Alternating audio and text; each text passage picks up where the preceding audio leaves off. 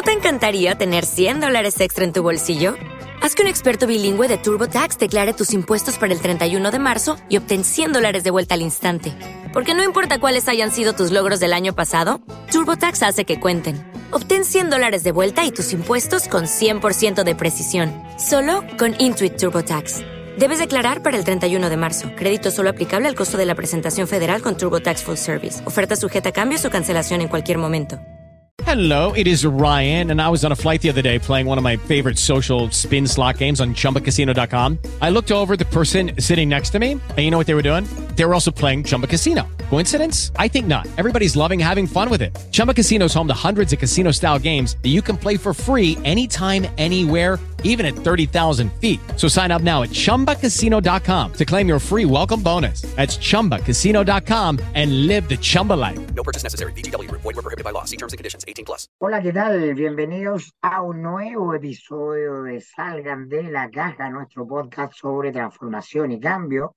Como siempre, con mi amigo personal, JC Torres, y mi queridísima Josefina Errázuriz, que nos va a presentar a nuestra tremenda invitada de hoy. José, ¿con quién estamos? Tenemos la suerte de estar con Sharoni Rosenberg. Sharoni es una gran amiga, muy querida y que ha liderado en Chile todo el movimiento del propósito en las organizaciones.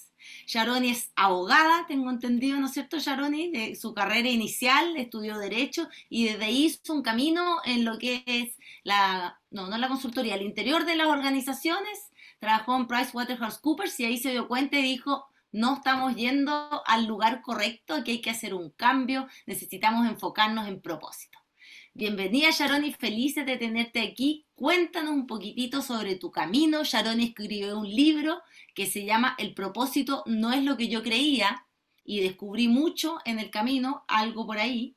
Entonces cuéntanos un poquitito de tu libro, cómo ha sido tu camino y esto de llevar el propósito, esta cruzada tuya de despertar lo que es la búsqueda de propósito en las organizaciones.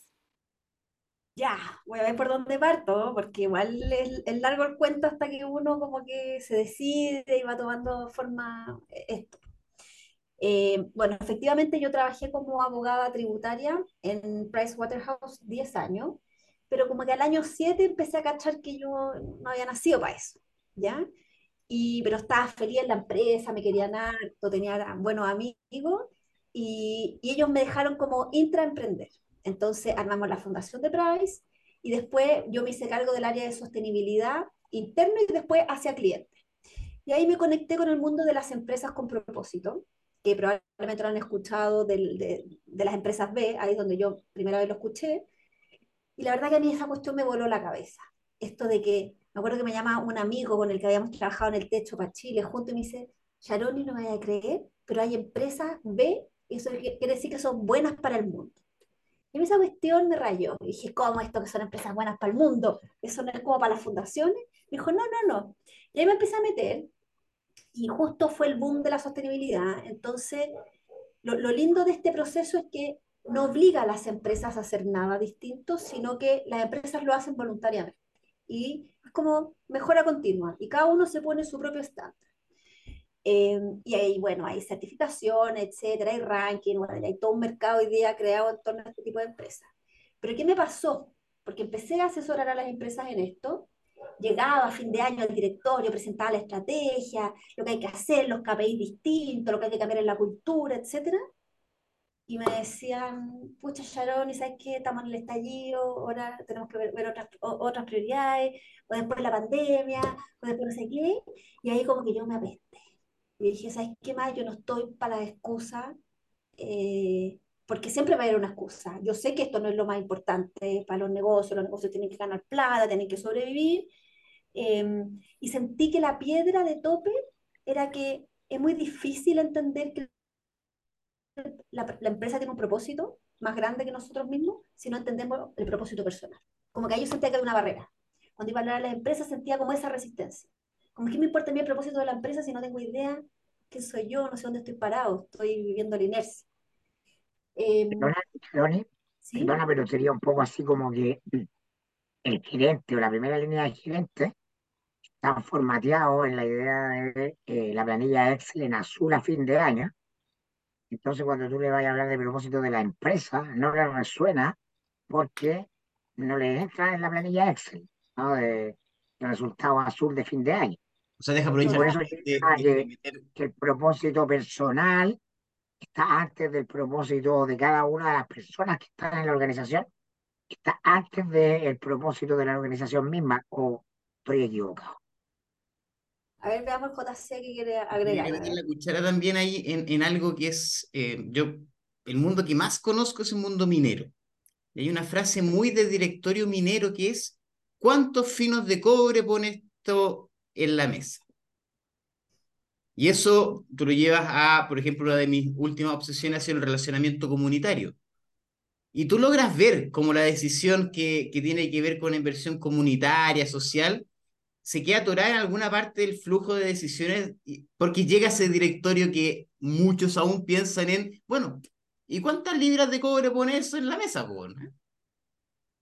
Claro, pues que ahí está la gran disyuntiva, porque si tú lees los libros de propósito, los estudios que se han hecho en Estados Unidos, ya tenemos para tirar para el cielo, todos te dicen que tener propósito aumenta tu rentabilidad. Pero la trampa es que aumenta tu rentabilidad en el largo plazo. Entonces la empresa, para que guste un resulte, tiene que hacer una inversión inicial, no, no necesariamente en dinero, pero en recursos humanos, en atención, en energía. Y ese resultado no es inmediato, porque estamos hablando de transformación de personas. Eso toma tiempo. Entonces, todos los casos de éxito que yo te podría comentar, ven efectivamente, ven mayor productividad y ven resultados en la última línea, pero tres años después, cinco años después. Y ahí tenemos que cambiar la visión de, los de los líderes de, de que la rentabilidad, realmente la rentabilidad que tú estás buscando es la de corto o la de largo plazo. Tú quieres, hay un libro de Simon Sinek que lo explica muy bien. ¿Tú estás jugando un juego finito o un juego infinito? ¿Ya? Y lo que dice Simon Sinek es que el juego de los negocios es un juego infinito, o sea, que dura eternamente. No hay como la empresa del año, la mejor del año. Es como ser papá, no es un juego de un año, oye, fui el mejor papá, la mejor mamá este año. No, es una cosa que tú lo veas a lo largo de la vida. Con las empresas lo mismo. Cuando hablamos, no sé, pues, de Unilever eh, o grandes marcas, eh, es porque lo han hecho bien por mucho tiempo. ¿ya? No, no la startup que, que, que la rompió un año y después quebró. ¿Cachai? Entonces, tiene que ver con un juego de que estamos jugando un juego infinito, que, la idea es mantenerse vivo en el tiempo con reglas de juegos finitos, juego, como el fútbol, que siempre hay un ganador y un perdedor, que tiene un tiempo limitado, que sabemos cuántos jugadores hay. Pero en los negocios no es así. El tiempo es ilimitado, entran actores, salen actores, hay incertidumbre. Entonces, es un juego infinito, es un juego de vida. Y mi propuesta del propósito y de la sostenibilidad tiene que ver con mirar el negocio a largo plazo. O sea, el que gana no es el que le va mejor de aquí a fin de año, el que gana es el que va a sobrevivir 20 años, yéndole bien. Claro, eso es sustentabilidad. Exacto. Una, tengo una súper duda. Tengo una súper duda que es como con una pelota de pool, esas que pegan en un lado y después rebotan para el otro, que yo creo que sería la Josefina, ¿no? Porque ¿cómo hacemos para conversar de mediano o largo plazo en un país que tiene mentalidad hiper de corto plazo? O sea, no hay ningún ámbito en Chile en que las cosas no funcionen. O sea, 70% de los chilenos viven al día. ¿no? Al día o a la semana. Eh, y, lo, y los sistemas más organizados funcionan con plazos acotados, los gobiernos. Yo voy a la elección en dos años más y después tengo reelección, cuatro años. Ese es mi horizonte de vida. Ahí me juego el todo o nada. ¿No? Y la empresa no tiene por qué ser distinto, salvo excepciones, salvo gallos muy notables, salvo transnacionales, otras culturas. Pero nuestra cultura, nuestro sistema es de su desarrollo exitoso, o sea, cortísimo plazo. Yo creo que Pero yo quiero nombrar un estudio, déjame mostrar un estudio, Sharoni, porque me imagino que tú lo conoces, que para la pandemia Ernst Young hizo un estudio que demostró de que justamente nosotros pensábamos, para la pandemia la gente sobrevive, ¿cierto? Entonces tiene que hacer cosas muy de, lo, de corto plazo. Y mostraron que las empresas que se habían focalizado en el propósito, justamente en ir más profundo y decir, hoy estamos todos a punto de desaparecer. Entonces, ¿qué es lo más eficiente que yo puedo hacer? Era justamente parar y ir hacia lo más profundo y conectarse con quién soy. Porque cuando yo sé realmente quién soy y a dónde voy, no pierdo más tiempo. Entonces, es como una falacia, ¿se entiende? que esto es realmente de largo plazo, cuando el largo plazo está contenido en el presente. Si tú te concentras realmente con cómo el futuro te está hablando hoy día, eso es una herramienta de a dónde apunto yo la brújula hoy día, no es en el largo plazo, es hoy día yo tengo infinidad de posibilidades. ¿Cómo decido yo cuál es mi próxima movida hoy? Entonces, para mí, como que no es tanto de corto a largo plazo, es ir profundo para conectarme cuál es mi próximo paso. Y eso es súper de corto plazo, digamos. Totalmente de acuerdo contigo de que el largo plazo es en los resultados económicos, pero la acción es ahora, eh, en el presente, ¿no? no entre años más. Estamos totalmente de acuerdo. Claro, justamente, yo tomo las decisiones hoy. Pero ¿sabes qué? Hay un fenómeno muy, muy heavy que se da en Chile, hablando esto que dice Mirko del corto y largo plazo. En Chile las empresas grandes en general son empresas familiares y la familia permanece en el negocio por generaciones y generaciones. Y esas empresas yo no he hecho el estudio hacia cabalidad, pero he observado que como hay un apellido, hay un nombre detrás, el prestigio, la reputación, hacer bien las cosas, importa mucho más, porque ellos sí ven este negocio como a largo plazo, no piensan venderlo ni deshacerse de él.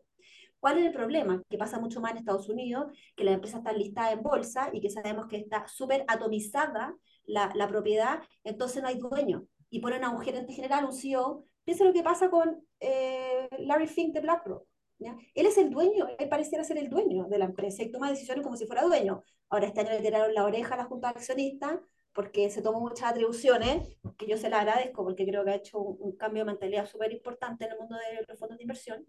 Pero cuando la propiedad no es de nadie, tenemos el problema de que a nadie le importa a largo plazo. Cuando tenemos una familia, alguien que está haciendo un proyecto a largo plazo, es distinto. Y las startups son un híbrido porque tienen esta meta tan grande de hacer el exit que tampoco están mirando tanto a largo plazo. Entonces ahí los que lo compran tienen que ver si la empresa se va a desinflar o no se va a desinflar, ahí es otro mundo. Entonces yo haría la distinción y creo que en Chile, dentro de todo, eh, tenemos pocas empresas de estas abiertas en bolsa que no tienen dueño. Esto de que estén las familias nos ha servido. Y, y, y, a pesar de que yo soy una promotora de mejorar las prácticas, yo creo que en Chile tenemos un empresariado que es que es bueno y que está tratando de hacer las cosas, las cosas mejor. Las empresas familiares, el, contrapunto de, de, eso es que las empresas familiares también arrastran y mezclan mucho los, aquí la, la José me, me va a ayudar, la, la, la, ensalada de tallarines de los roles. Se van, mezclando los roles de el papá con el de la mamá, con... Entonces esa historia también, la historia de la empresa muy vinculada con la historia de la familia también se, limita mucho las alternativas de por donde se puede mover una organización.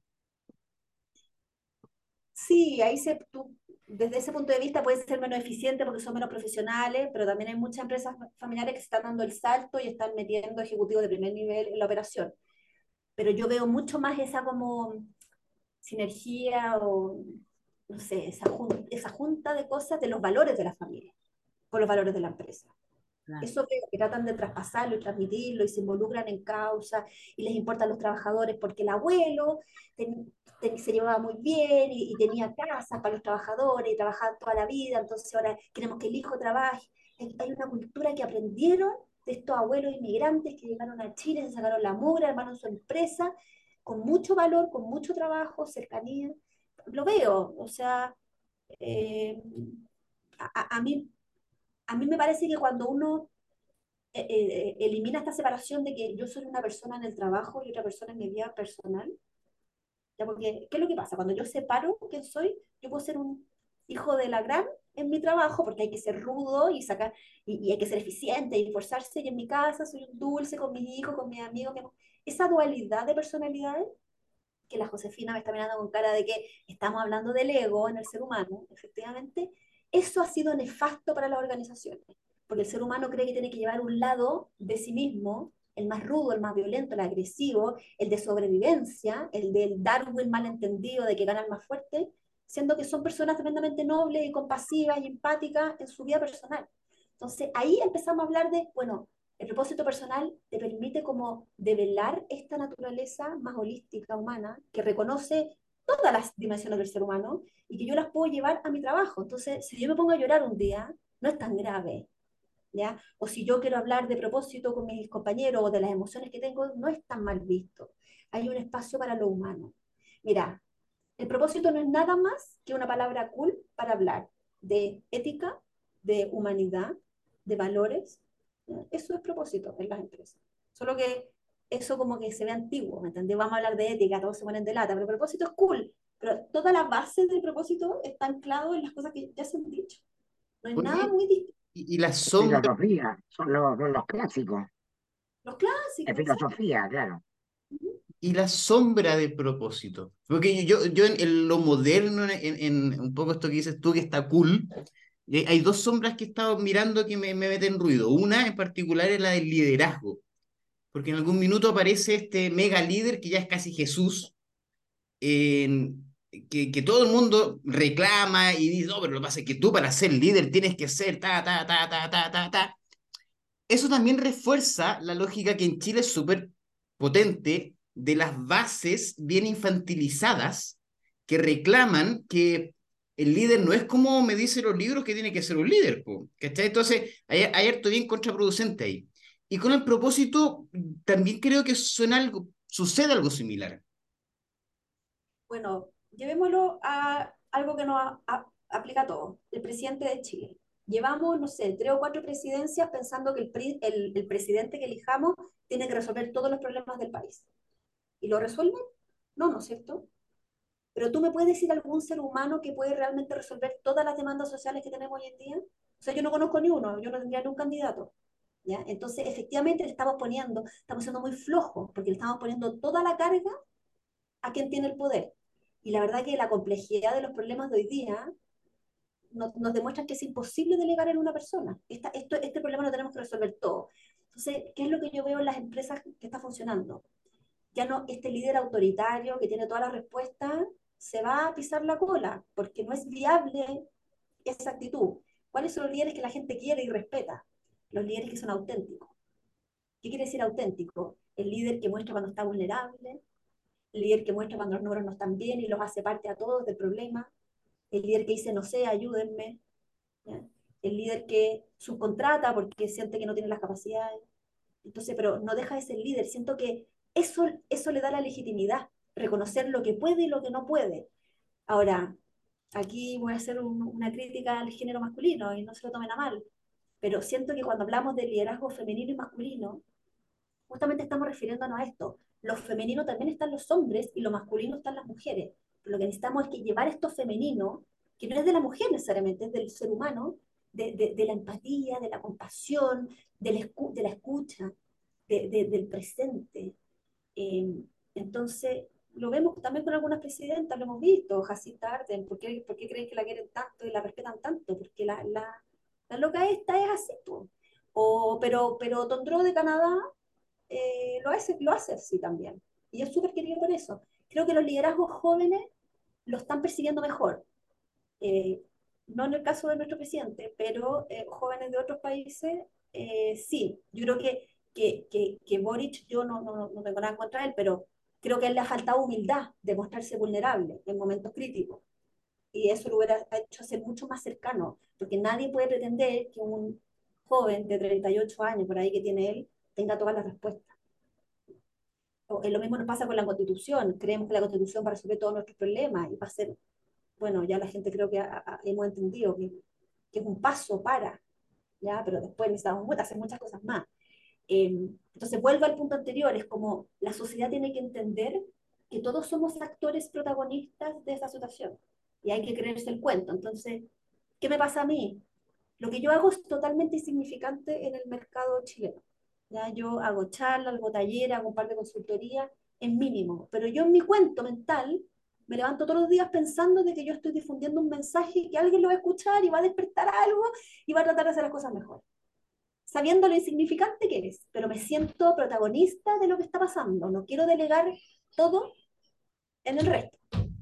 ¿Se entiende? Oye, Sharoni, yo tengo una, una preguntita, que eh, yo me imagino que a ti te debe pasar muchas definiciones de propósito que son como una intención, un buenismo, como que vamos a hacer, nos vamos a conectar con el propósito y queda escrito en una bonita definición de propósito, pero mi profesor en, en Londres siempre decía, eh, conectarse con el propósito de una organización es muy fácil. Lo que es difícil es mantenerlo, porque ahí llegamos a nuestros patrones que están sistémicamente y que por algo las organizaciones están como están.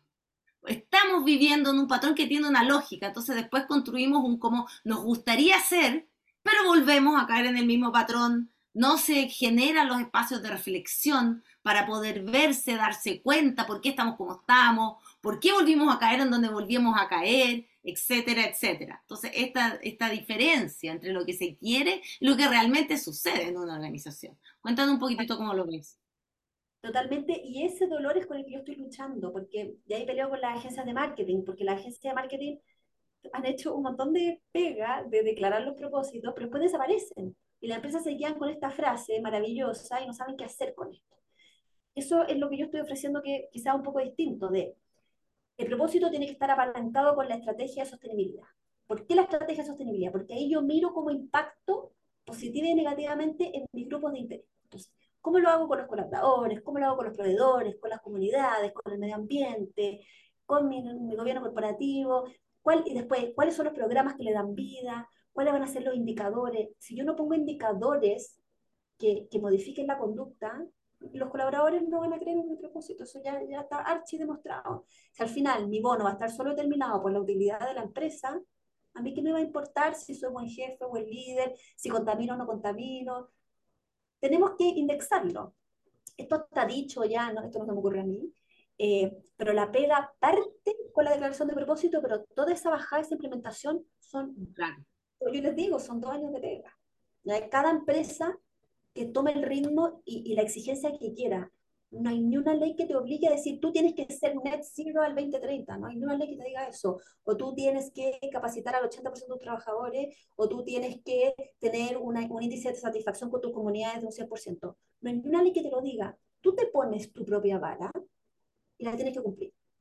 La vara que tú te pongas la tienes que cumplir. ¿Y qué es lo que estoy viendo yo de los líderes empresariales que están haciendo promesas como ofertones y ni siquiera tienen un plan que pueda respaldar lo que están ofertando. Pero cuando haya, ya llegue la fecha de, de, término, viene otro CEO y ese va a tener el, el problema. Pero, y eso, eso genera desconfianza en las empresas. Empezamos como con las promesas políticas, lo mismo que ya nadie las cree. Los empresarios están un poco haciendo eso porque hay mucha presión también del mercado de que hagan estas promesas. Yo estoy tratando de que las hagan responsablemente y que las cumplan, obviamente salía el gerente general. Se escucha mal el. ¿Aló? ¿Sí? ¿Me escuchan? ¿Aló? ¿Aló? Estoy llamando por teléfono ahí. No, te decía el caso de Sencosud. No, la salida del gerente general de Sencosud. Claro, ahí nos fuimos. Viene la hora en que la, la empresa tiene que hacer promesa de que esto no va a volver a ocurrir.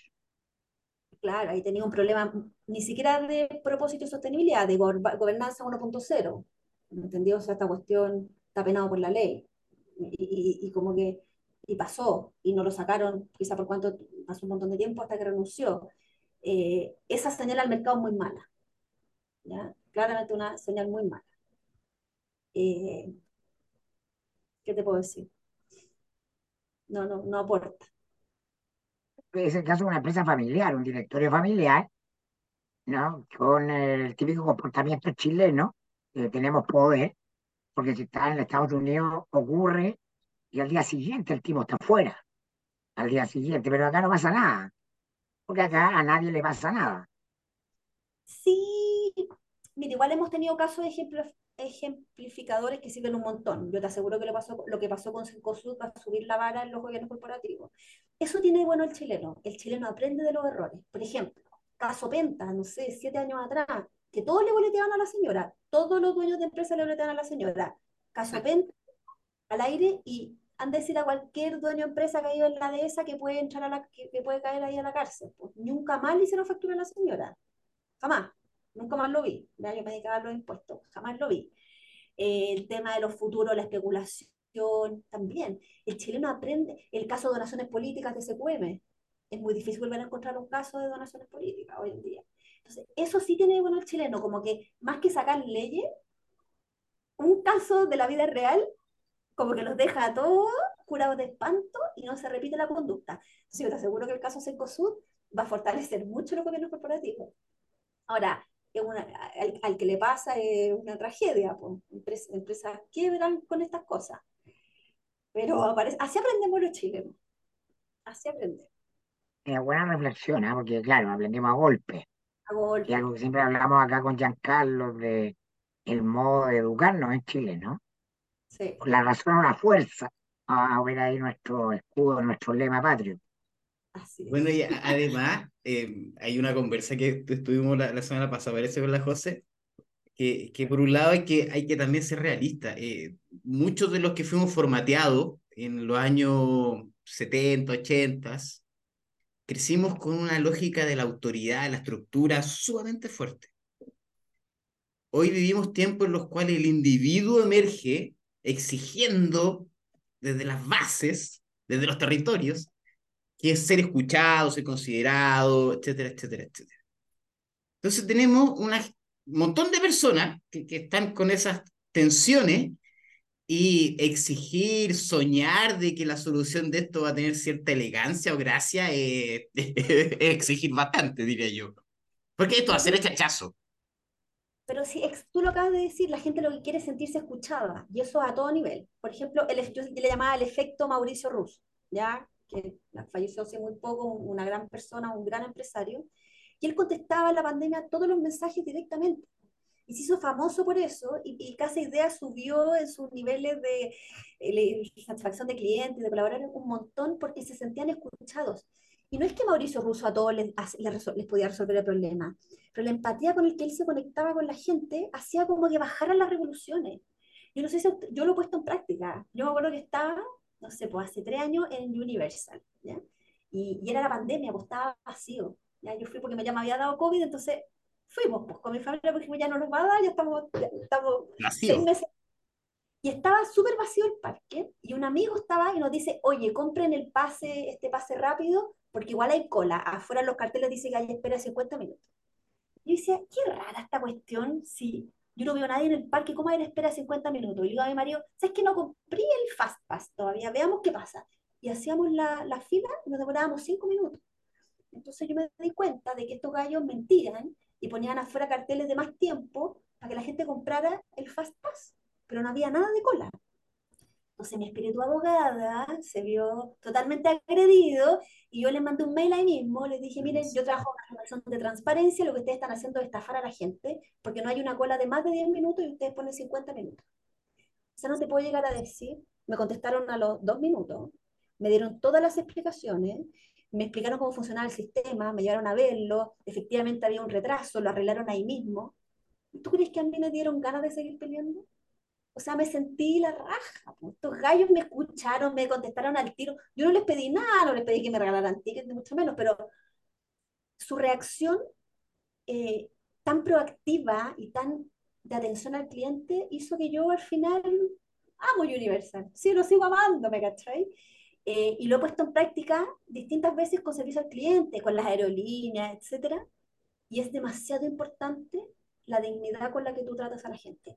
Tú, JC, que trabajas en comunidad, en minería, que me dice, no es lo mismo cuando vienen de la empresa, el equipo de relacionamiento comunitario, las comunidades, se saben el nombre, se saben dónde viven. ¿Y, cuál, ¿Y qué es lo que siempre critican? Es que me cambian siempre el representante de la empresa. Eso es lo que no me gusta, entonces yo ya no sé cuál es la cara visible. Pero cuando tú tienes esa frecuencia, esa constancia y ese cariño, y vas, y no vais solamente cuando está quedando la embarrada, el vínculo es totalmente distinto. No es transaccional, es trascendente. Pero ¿por qué te ríes? Ahora me, dio toda la curiosidad. Es que yo tengo un alma de copuchento que Macaria la conoce muy bien, entonces me, me tocaste un punto que me encantaría contar una anécdota, pero antes de la anécdota, Sharon, te quiero contar sobre un producto que nosotros desarrollamos que se llama El Día Fuera de la Caja. Héctor va a poner el video. Eh, y les cuento que el punto de partida para la transformación de tu empresa comienza con tus equipos descubriendo y viviendo experiencias que nunca hayan realizado.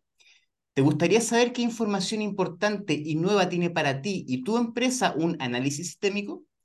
¿Te parece que ya es tiempo de desarrollar las habilidades necesarias para liderar el cambio que necesitas y de fortalecer a tu equipo uniéndolo detrás de un propósito común?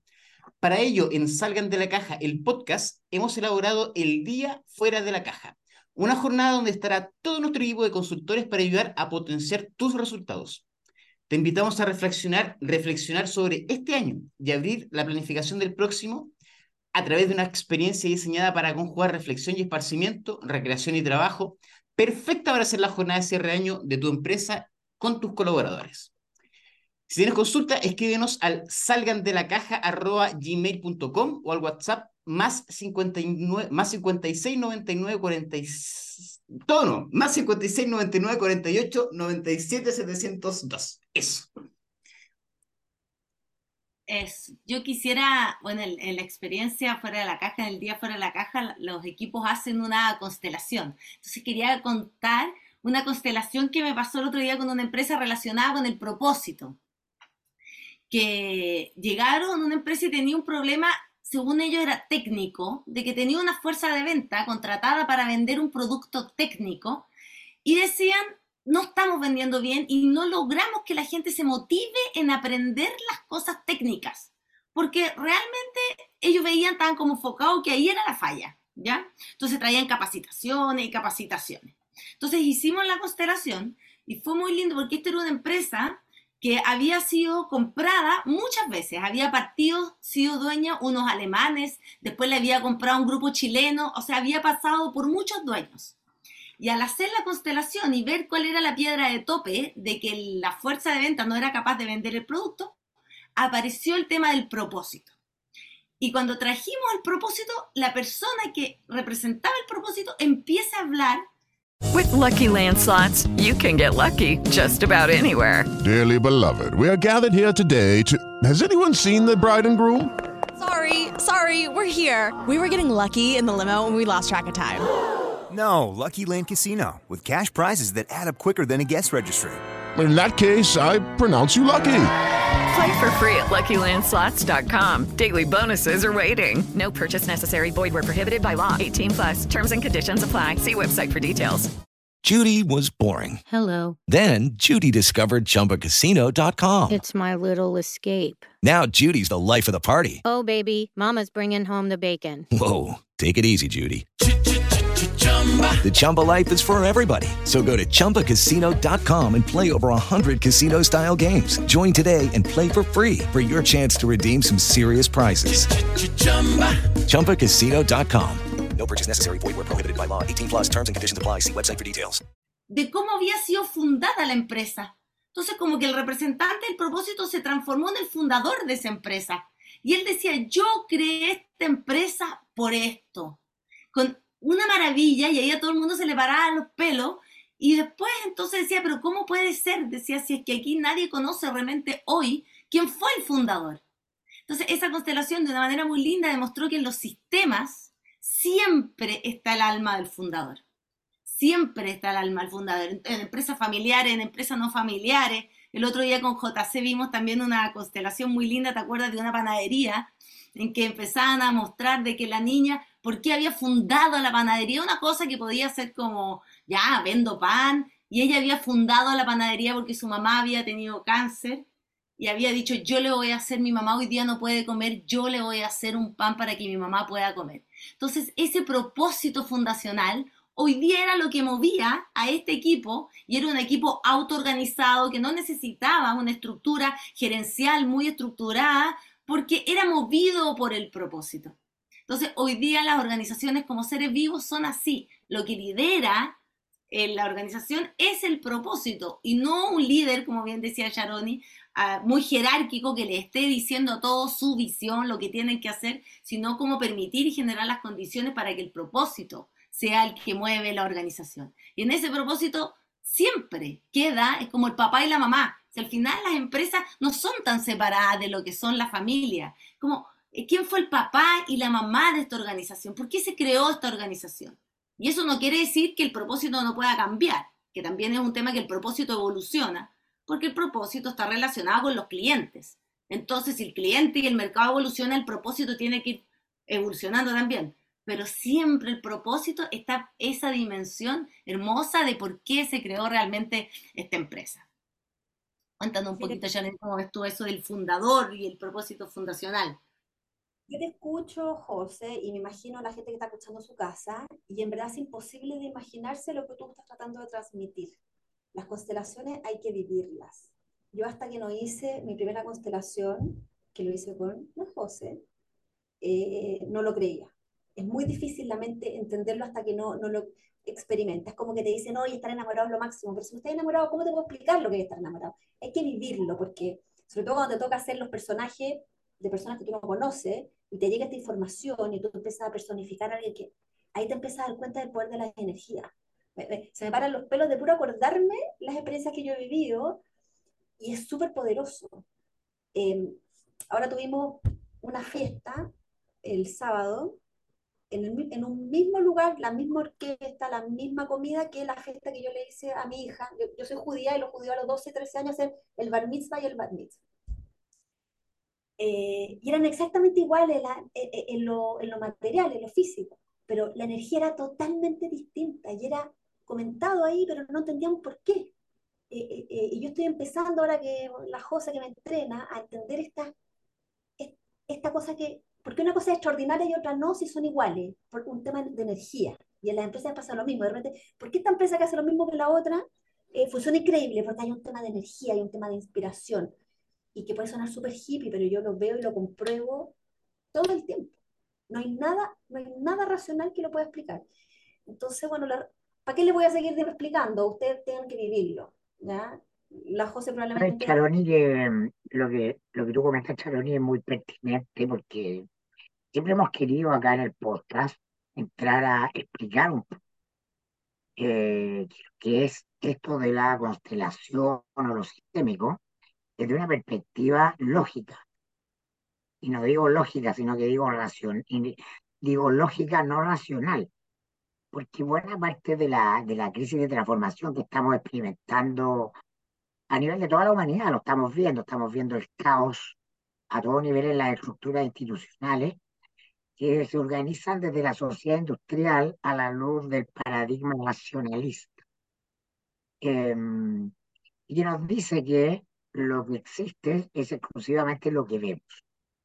Entonces, el abrir al cambio de paradigma tan cacareado implica incorporar a nuestra manera de vivir y de ver un aspecto que nuestra cultura por los últimos 300 años ha excluido, que es lo que no vemos y que no pasa por sacar lo que vemos sin sacar la racionalidad, sino que complementarlo.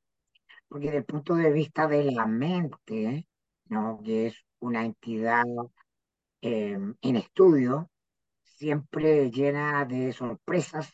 A partir de la neurociencia hemos descubierto que tenemos una mente consciente, ¿no? Esta, la del estado de vigilia, y tenemos una mente inconsciente. Y la mente consciente representa lo masculino. ¿No? Y la mente inconsciente, ¿no? Ese espacio generativo que está en la sombra, en lo oscuro, el mejor autor para comprender eh, en la historia de Occidente todo esto es, a mi, a mi modesto entender, Carl Gustav Jung.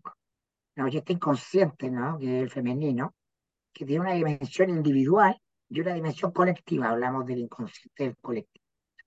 Entonces, todo lo que tú relatas, Charoni, de, me ponen los pelos de punta, ¿no? Y yo no lo creía hasta que lo vi, tiene que ver con que estamos topándonos con una pared que nos está obligando a redefinir y conceptualizar lo humano desde un lugar más rico, ¿ah? que nos lleva a todas las tradiciones de las viejas culturas, de lo que llamamos espiritualidad o religión, etcétera, etcétera.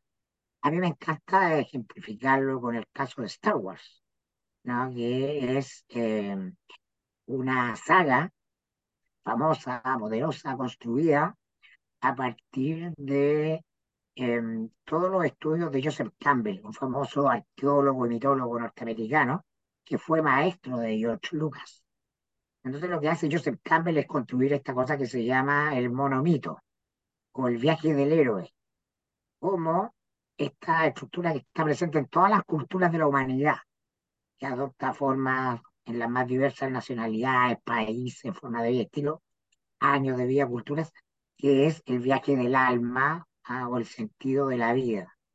Entonces, em, todos estos personajes que aparecen en Star Wars son eh, categorizaciones pop de este mundo del inconsciente, ¿no? Eh, y que todos tenemos que develar. Entonces, el gran llamado o la, gran aprendizaje, a mi juicio, en, en las organizaciones, pero en general en las personas, en los países mismos, es a abrirnos, a complementarnos, porque estamos eh, organizados y formateados en una lógica que es parcial, que es la lógica del consciente, la racionalidad, y todo lo que hablamos acá de sistema tiene que ver con lo inconsciente, y por eso a veces parece difícil de explicar, porque no está en, la, en las categorías ¿ah? de las pedagogías tradicionales, sino que tiene unas categorías propias, y la Josefina acá siempre la explica muy bien, ¿ah? eh, logra transmitir como de manera sencilla y simple, y es muy importante porque si no, no va a haber cambio, no va a haber cambio en las personas, no va a haber cambio en las organizaciones, no va a haber cambio en los países si no nos damos cuenta que nuestra, nuestro paradigma, la manera inconsciente en la que nos aproximamos a la realidad está agotada. Y eso de ver a, a la Sharoni es una maravilla cuando ella habla, cómo motiva y la energía que tiene, y como ella bien dice, ella habla desde lo que es ser humano, desde lo que ella mueve, desde lo que fue su historia de vida, y, y, a la gente siempre termina la gente llorando, emocionada, hablar de propósito. Y yo creo que después, como hemos dicho, después de la pandemia, hoy día ya no estamos para perder el tiempo. Nadie estaba a perder el tiempo. Menos en las organizaciones, en las empresas, donde la gente gasta todo su día. Entonces hoy día traer lo que es el consciente, el inconsciente, lo visible, lo invisible, es parte de despertar la totalidad de la organización desde la totalidad personal, como dice la Sharoney. O sea, este, esta línea que antes lo personal con lo profesional estaban completamente separados, hoy día ya el propósito personal tiene que estar alineado con el propósito organizacional. Hoy día los jóvenes se van. Yo me imagino, Sharoni, que te debe tocar mucho, de que hoy día ya las organizaciones tienen mucha presión de trabajar desde el propósito, porque si no, no retienen talento. Una cosa como hablando a corto plazo ya lo menos más corto plazo posible, si no la gente se le va. Te digo algo, José, que me he dado cuenta también. Primero creo que el indicador de retención va a empezar a desaparecer porque ya no es un buen indicador per se. O sea, que tu gente se quede mucho tiempo no, no necesariamente habla de que tú tienes una buena empresa. Y, y creo que la gente que, que, que, vive su propósito y se lo cuestiona constantemente es gente muy curiosa y, que, y creativa. Entonces también pasa que los que están más motivados, etcétera, también andan buscando mayores desafíos todo el tiempo. Entonces, claro. no necesariamente se van a quedar en tu empresa aunque tú les permitas vivir tu propósito, si es que sienten que ya no pueden seguir desplegándolo, como lo digo yo. Entonces, igual es, es un poco contra, contraproducente que lo diga yo, pero fomentar el propósito en tu gente no necesariamente va a hacer que tu gente esté ahí. Lo único que te asegura es que mientras estén ahí van a entregar todo su potencial, pero claro. no necesariamente van a estar ahí para siempre. Entonces, hay que, hay que abordar el tema como de ese cambio de mentalidad también, de que no es malo, ¿verdad? Que cada cinco años se te vaya la gente. Pero es lindo esa experiencia que contaste tú de cuando estabas en PricewaterhouseCoopers de intraemprendimiento, que tú tenías un bichito y te dijeron, ah, estás pensando en esto, genera una división, investiga este tema. Y te aseguro que me quedé, no sé, seis, siete años más porque me... Porque no. Y te aseguro que fui tremendamente rentable y productiva Exacto. porque estaba muy feliz pero llegó un momento en que me dieron todo y llego y digo, pero igual ya no, ya, ya no puedo seguir acá. Tengo que hacer claro. Tienen que haber pensado, pucha, pero le dimos toda esta cabra y ahora se van a cambiar.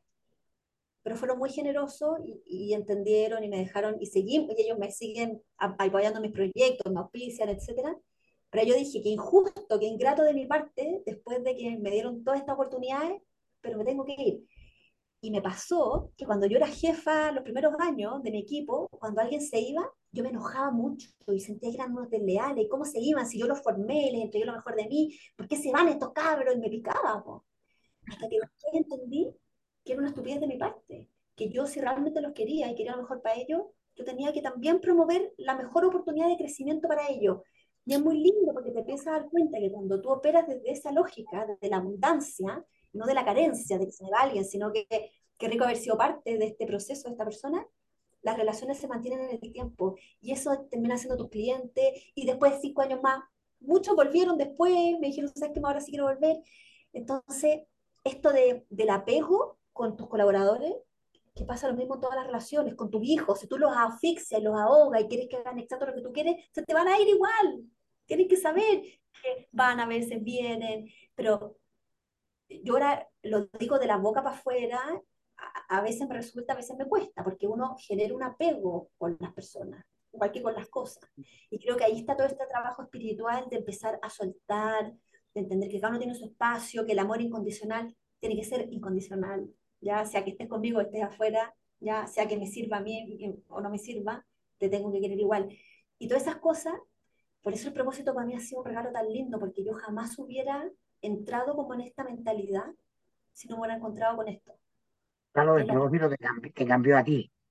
es lo que me cambió a mí, total, total. cómo se, se van vinculando, porque eh, yo, yo encuentro muy notable este concepto que emerge en, en las nuevas generaciones de los amores tóxicos. Y, eh, la tóxica, el tóxico, que, que, que los cabros andan en, en esos lenguajes que hacen referencia justamente a este apego extraordinario de quiero saber dónde está y cada rato. Lo que tú acabas de describir es lo mismo desde el punto de vista laboral que, es esa lógica tan antigua de, lo que pasa es que yo quiero estar aquí, yo quiero una empresa para toda la vida. Y la empresa exigiendo que yo quiero que, o sea, yo he conocido empresarios en, en mi lado cagüinero que eh, hablábamos de ciertos gerentes, por ejemplo, hablando de una estructura, y no, lo que pasa es que él, él se casó mal. ¿Cómo eso? Lo que pasa es que él era súper bueno mientras era soltero, pero se casó con esta chica y esta chica le demanda esto, esto. Ya, pero tú no tenés nada que, nada que meterte en esa dinámica, po, weón, ¿cachai?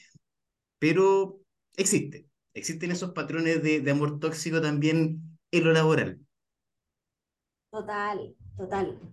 Eh, va, yo creo que los jóvenes son, son más libres en ese sentido. Yo, y también creo que lo- los jefes tienen que entender, el otro día estaba con un grupo de 10 jóvenes, me encanta juntarme con jóvenes, aprendo un montón. Y estaban diciendo como, oigan, ¿saben que la vida está tan cara? Ni siquiera ya quieren comprarse una casa, un auto, porque no tienen ni una posibilidad de aspirar a eso, ¿ya? Pero dicen, hay que tener un ingreso extra. Así que yo voy a empezar a hacer consultoría, hacer mi mini startup, hacer... Y todos, yo te aseguro que de aquí a cinco años, todos van a tener un segundo ingreso. Algo en redes sociales, supermercadito chiquitito, vender algo. Imagínate si los empresarios siguen con la mentalidad antigua y te descubren que tú estás teniendo algo fuera de tu horario laboral, el fin de semana, a las 8 de la noche, etcétera. Van a tener que echarlo a todos, porque están todos con los que son influencers, imagínate. Eh, entonces, e- e- es súper power ver cómo el paradigma del trabajo tradicional eh, se está desvaneciendo. Totalmente. Vamos a ver qué emerge. Yo, yo no sé si esto va a ser más o menos productiva a las empresas, pero, pero creo que es inevitable. O sea, el trabajo va a cambiar. Cambiarla por lo pronto. Me, ca- me toca- me ha tocado por lo menos tres empresas que en su modelo de fidelización de colaboradores no los tienen contratados, sino que ya está- son tan talentosos las, las gente que necesitan que los contratan por proyecto. Judy was boring. Hello. Then Judy discovered ChumbaCasino.com. It's my little escape. Now Judy's the life of the party. Oh, baby, Mama's bringing home the bacon. Whoa, take it easy, Judy. The Chumba life is for everybody. So go to ChumbaCasino.com and play over 100 casino style games. Join today and play for free for your chance to redeem some serious prizes. chumba ChumbaCasino.com. No purchase necessary. Void where prohibited by law. 18 plus terms and conditions apply. See website for details. Y, escucho a la Denise Golfar hablar del futuro del trabajo dice que efectivamente la gente talentosa no va a trabajar para una empresa, sino que va a freelancear a una y la otra. De verdad que no me parece tan raro. Yo, yo sin darme cuenta, estoy haciendo lo mismo. Y, no, y si tú me decís, emplearte de lunes a viernes en un escritorio y recibir órdenes y que yo no pueda realmente expresar mi creatividad, es, como que me, es como que me quitaran el oxígeno. Claro, aparte que ahí hay algo bueno, que uno también deja más libre a la organización. Yo lo veo mucho también, de que no le pides todo a la organización, porque tu parte creativa la puedes desplegar en este otro proyecto, tu parte, no sé, de otro tipo la puedes desplegar acá. En cambio, si no, le exigí, le pedí demasiado. Entonces, también tiene algo bueno para las organizaciones mismo, esto de que de darle libertad a sus propios empleados. Es bonito eso. También tiene una razón atrás, porque los, muchas veces las empresas se las consumen sus costos fijos cuando tienen estacionalidades, por ejemplo. ¿Qué pasa si es que yo empiezo a contratar por, por momento y, y, y sin precarizar el trabajo, obviamente, no me estoy refiriendo a eso, pero, pero creo que para allá va. O sea, un joven hoy día que tú le digas que no puede viajar dos meses al año, no va a querer trabajar contigo. O sea, yo sé que estoy hablando de un nivel para arriba, ¿ya? Que, que se puede dar el lujo de repente de decir, me voy dos meses, pero este lujo cada vez es mayor porque los jóvenes no están teniendo hijos jóvenes. O sea, están teniendo hijos a los 40, entonces hay desde los 25 a los 40 años que tienen harta plata y harta libertad, porque, sin hijos, sin pagar casa, dividendo y todo, como que se la gastan en ello, en experiencia, en vivir el momento. No, no tienen esa mentalidad nuestra de ahorrar para tener la casa propia y tener seguridad. Tú le hablas de esto y terminan como si tuviéramos 60, 70 años. No. Claro, la seguridad no está afuera, también la seguridad está más adentro. Exacto.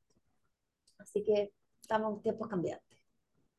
Tie- Tiempos Bueno, que además, so- solo para que, para no quedarme con la, no, no contarte, Sharon, y la mm, anécdota aquella del relacionamiento comunitario, finalmente tiene que ver mucho con esto que la, la José también trae, que es, antes la organización y la humanidad era una de las cosas que había que dejar afuera. Tú eres un, un, un rol, no eres una persona, no quiero tus problemas, no quiero tus sentimientos. Ahora todo eso entró y está entrando como, como ese dibujo de, de los Simpsons del señor, de las enfermedades del señor Burns, que están todas entrando y no, no, no dejan entrar a la siguiente.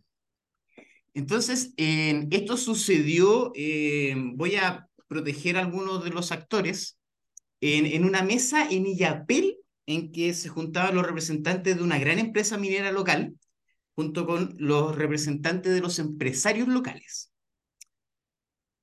Eh, la chica, que es una gerenta de esta gran empresa minera, se presenta además como parte de, la localidad. Yo vengo de acá. Entonces, oh, esto es un ticket súper potente pa- para lo que viene. Uno de los empresarios locales, que son todos pequeños, empieza a hacer un relato respecto a cuán difícil eh, le había resultado a él entrar a la empresa, cuán administrativo, complejo era, y cosas que para cualquiera que haya estado en minería te suena más o menos razonable. Y se demoran en pagarme eh, los estados de pago, y me hacen venir a la faena no me pescan. Bueno, esta mujer, representante de la empresa, se para y le dice, es imposible que eso suceda en nuestra faena. La negación de la verdad del otro. La mesa se quebró en ese mismo instante. Mm. Ay, Lo que pasa es que nosotros usamos KPI. ¿Ustedes saben lo que son los KPI? Entonces, eh, la, la mesa se quebró en ese mismo instante.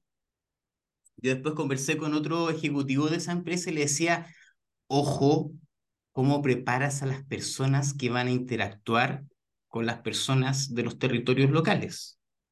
Porque llegar con esa arrogancia es lo primero que te mata. Total. Cachetazo para los que estaban ahí. Sí, oye, bueno, no sé. Yo, ese estilo a mí me, me genera anticuerpos también. O sea, la soberbia, la arrogancia. Hoy día yo creo que, es muy difícil mantener un diálogo, tratar de llegar a un acuerdo de, de- esa postura. No, Y hay una pregunta que yo te gusta- me gustaría hacerte, Sharoni, es cómo ha sido para ti dejar la seguridad, porque tú estabas en un cargo seguro, con sueldo, habías hecho una carrera, que es un poco también lo que estamos hablando, que está relacionado con la, soberbia, la arrogancia, con el fracaso también, cuando las cosas se te caen, tus planes se te caen, te das cuenta que ya no sabes y que tienes que ponerte un poco como arriesgar certeza, porque al final las empresas que deciden irse a un camino de propósito, los otros lo han hecho toda la vida y saben cómo hacerlo. Pero implica decir, ¿sabes que me voy a ir por un camino nuevo? Esto de propósito no sé ni lo que es, no entiendo tampoco, pero yo voy a dejar mi certeza y me voy a embarcar en un camino a lo desconocido. Entonces quería saber cómo fue para ti meterte a lo desconocido, con qué tienes que lidiar, pelear, me imagino todos los días. no es nada de fácil. La gente de repente me mira, que estoy haciendo lo que yo siempre he querido, y, y efectivamente he hecho proyectos muy lindos y que me hacen muy feliz, pero en la trastienda he tenido alergia a la piel que nunca me había pasado, he perdido mucha plata en proyectos que no me ha ido bien, eh, Claro. navegar en la incertidumbre para mí ha sido totalmente nuevo, porque toda mi vida yo me, me manejé por el paradigma de la certeza. Entonces, una carrera tradicional, en una empresa consolidada, una, muchos años, tuve 13 años en la misma empresa. Entonces, yo cuando renuncié, renuncié no porque yo quería, mi ego estaba muy feliz trabajando ahí, regaloneaba, me mimaban con todo, tenía mis mejores amigos, etcétera, pero mi alma era, era, me pedía gritos que yo hiciera otra cosa, que yo tenía que salir y arriesgarme y poner a prueba todo lo que yo había puesto en mi libro. Como, ¿sabes qué más? Lánzate tú también. Pues si este es tu propósito, lánzate. Camino, el camino del héroe. No sé del héroe, pero de... Requirió, mira, yo nunca en mi vida me había sentido valiente. Y esa vez me sentí valiente, que también es una sensación muy rica, como que he descubierto cosas nuevas de mí. Em, y, y, he tenido que ir soltando renuncié, lloré dos, dos meses seguidos porque fue una pena, eh, eh, tuve que desapegarme. De hecho, me acuerdo que me hizo una canalización por ahí con, con mi ahora socia, la Milena, y dice, oye, ¿tú te separaste recién? Y fue tan duro para mí que salía como una separación. Porque yo amaba y la sigo amando esa empresa, porque lo pasé muy bien ahí. Eh, entonces el camino... Hay que dejar morir una parte tuya, es una identidad que tuvo que morir. Exacto, una identidad. Lo mismo cuando dije voy a dejar de ser abogada, también algo murió dentro de mí. Entonces, yo, yo, trato de ser súper honesta en esto, de que el camino a propósito no es el camino fácil, no es como que, oh, encontré mi propósito, ahora me va increíble, despliego todos mis talentos, me pagan increíble, voy a todo lo que quiero. No, se trata como subir la vida desde de adentro hacia afuera. Yo le digo, tengo un jefe nuevo, que es mi alma, que él me manda orden. Entonces me dice, ya, Sharon, y tú tenés que hacer un evento y visibilizar a tus maestros. Y así nacieron las Purpose Night. El Purpose Day era para llevar el propósito al mundo corporativo. Y de repente yo digo, no quiero hacerlo, me alata, yo no soy productora de eventos, pero, pero mi alma me manda a hacerlo y, tengo, y, y, y lo nomás. Y calladita nomás, pues anda a alegarle al alma que no quería hacer lo que te pide. Y ahí es cuando dicen que estoy loca porque le creo a mi alma y tengo mis oráculos, entonces de repente un proyecto no sé bien si hacerlo o no, saco una carta, me sale la carta del amor al trabajo, entonces lo hago. Me manejo como un poco, por lo que he aprendido con la Josefina, a, a manejarme a través de las energías y mi intuición mucho más que la razón. Pero el lenguaje del inconsciente. El lenguaje del inconsciente.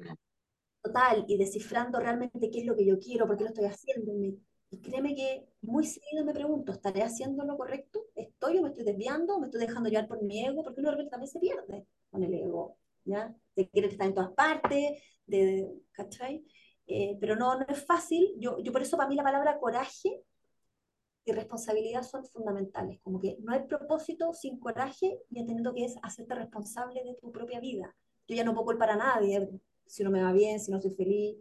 Me hago cargo, depende de mí. Y, y lo que sí les puedo decir que si no, igual no es una vida fácil, pero yo no me imagino viviendo ahora de otra manera. Eso sí lo puedo decir. Como que para mí la vida bueno, bien Tú tienes, en la conversación pública todo un ecosistema en el mundo de las empresas pidiendo certezas. Dicen, no, vamos a invertir solo cuando tengamos certezas. Entonces, la certeza jurídica mantra que se invoca a nivel de discursos políticos, ¿no? Y entonces eso está muy lejos del cambio de paradigma y de aprender a vivir en la incertidumbre, ¿no? Probablemente, sí. Dale. La transformación es personal para transformar a las organizaciones, porque cuando tú trabajas con un líder, que no te digo que tiene que ser gerente general, cualquier líder de una organización, y tiene este cambio de switch, lo va a llevar a lo que Claro. por eso la vuelta con la empresa, tú no vas directo a la empresa.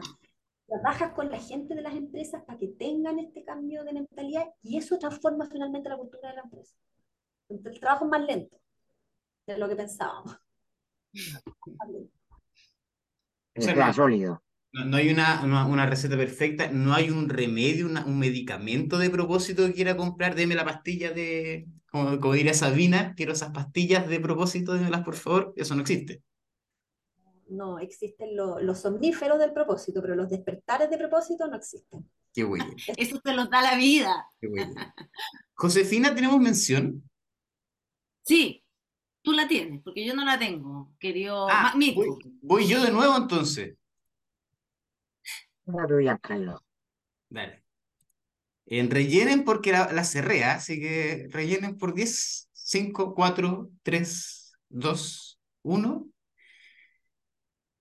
El punto de partida para la transformación de tu empresa comienza con tus equipos descubriendo y viviendo experiencias que nunca hayan realizado. ¿Te gustaría saber qué información importante y nueva tiene para ti y tu empresa un análisis sistémico? ¿Te parece que ya es tiempo de desarrollar las habilidades necesarias para liderar el cambio que necesitas y de fortalecer a tu equipo uniéndolo detrás de un propósito común? Para ello, en Salgan de la Caja, el podcast, hemos elaborado el Día Fuera de la Caja. Una jornada donde estará todo nuestro staff de consultores para ayudar a potenciar tus resultados. Te invitamos a reflexionar sobre este año abrir, y abrir la planificación del próximo a través de una experiencia diseñada para conjugar reflexión y esparcimiento, recreación y trabajo. Perfecta para hacer la jornada de cierre de año de tu empresa junto a tus colaboradores. Para más consultas, escríbenos al salgandelacaja.gmail.com o al WhatsApp más 56 99 48 97 702. Te cuento, Sharoni, que esta locura del día fuera de la caja es algo que, que, ideamos para justamente poner disponible las, entre las constelaciones, la música de las plantas que, que trajo Mirko, la escalada, meterle cuerpo a, la transformación. Son seis experiencias que diseñamos para la empresa que nos contrata, customizada para sus objetivos. Dios. Como dices tú, para vivir una experiencia distinta, porque esto se escucha ya, pero ok, decían después de la temporada pasada, ok, hablan de cosas distintas, pero ¿cómo lo vivo yo sin tener que, no sé, hacer un plan estratégico de un año, una cosa de un día, una cosa cortita en que uno ve, respira, que esto de lo sistémico y, y cómo nos conectamos con lo que es la vida, al final, la vida de las organizaciones, la vida de las plantas, lo sutil, lo invisible, y, y el propósito está completamente metido adentro. Lo Así que te queremos... invisible pero no por eso menos concreto. Claro, ni menos práctico. Ah, ni, ni menos práctico, claro. Yo soy ingeniera comercial y esto es lo más práctico que hay. Al final las constelaciones son eficientes. En dos horas ves lo que no has visto en cuatro horas, lo que te costaría años de años de estudio de mercado. El dejo lo más eficiente y lo más práctico, porque la energía realmente es la que determina el campo afuera. Así que anda a lo profundo, anda a lo importante para después ver hacer cambios realmente sostenibles, como partió diciendo la Yaroni.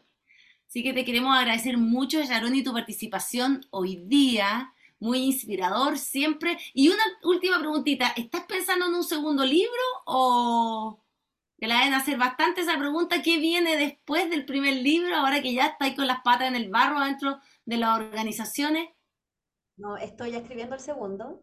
Ah, no tiene nada que ver con las empresas, como que es muy raro porque tengo N contenido de empresa, pero al final me entretiene tanto más hablar de propósito personal que las empresas nunca termino escribiendo el libro, como que la charla, hago papers, pero los libros son de personas, no hay caso. Algún día lo voy a hacer de pero este viene de propósito personal, como el propósito sana, de eso se va a tratar. Ay, qué Muy importante la sanación para el propósito.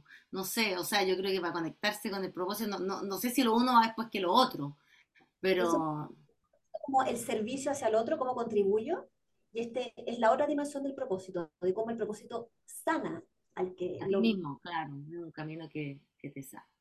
Muy lindo. Bueno, muchísimas gracias. Estamos listos. Gracias, Charoni. Como siempre, Giancarlo, Josefina, nos vemos la próxima semana. Un abrazo. Chao, chao.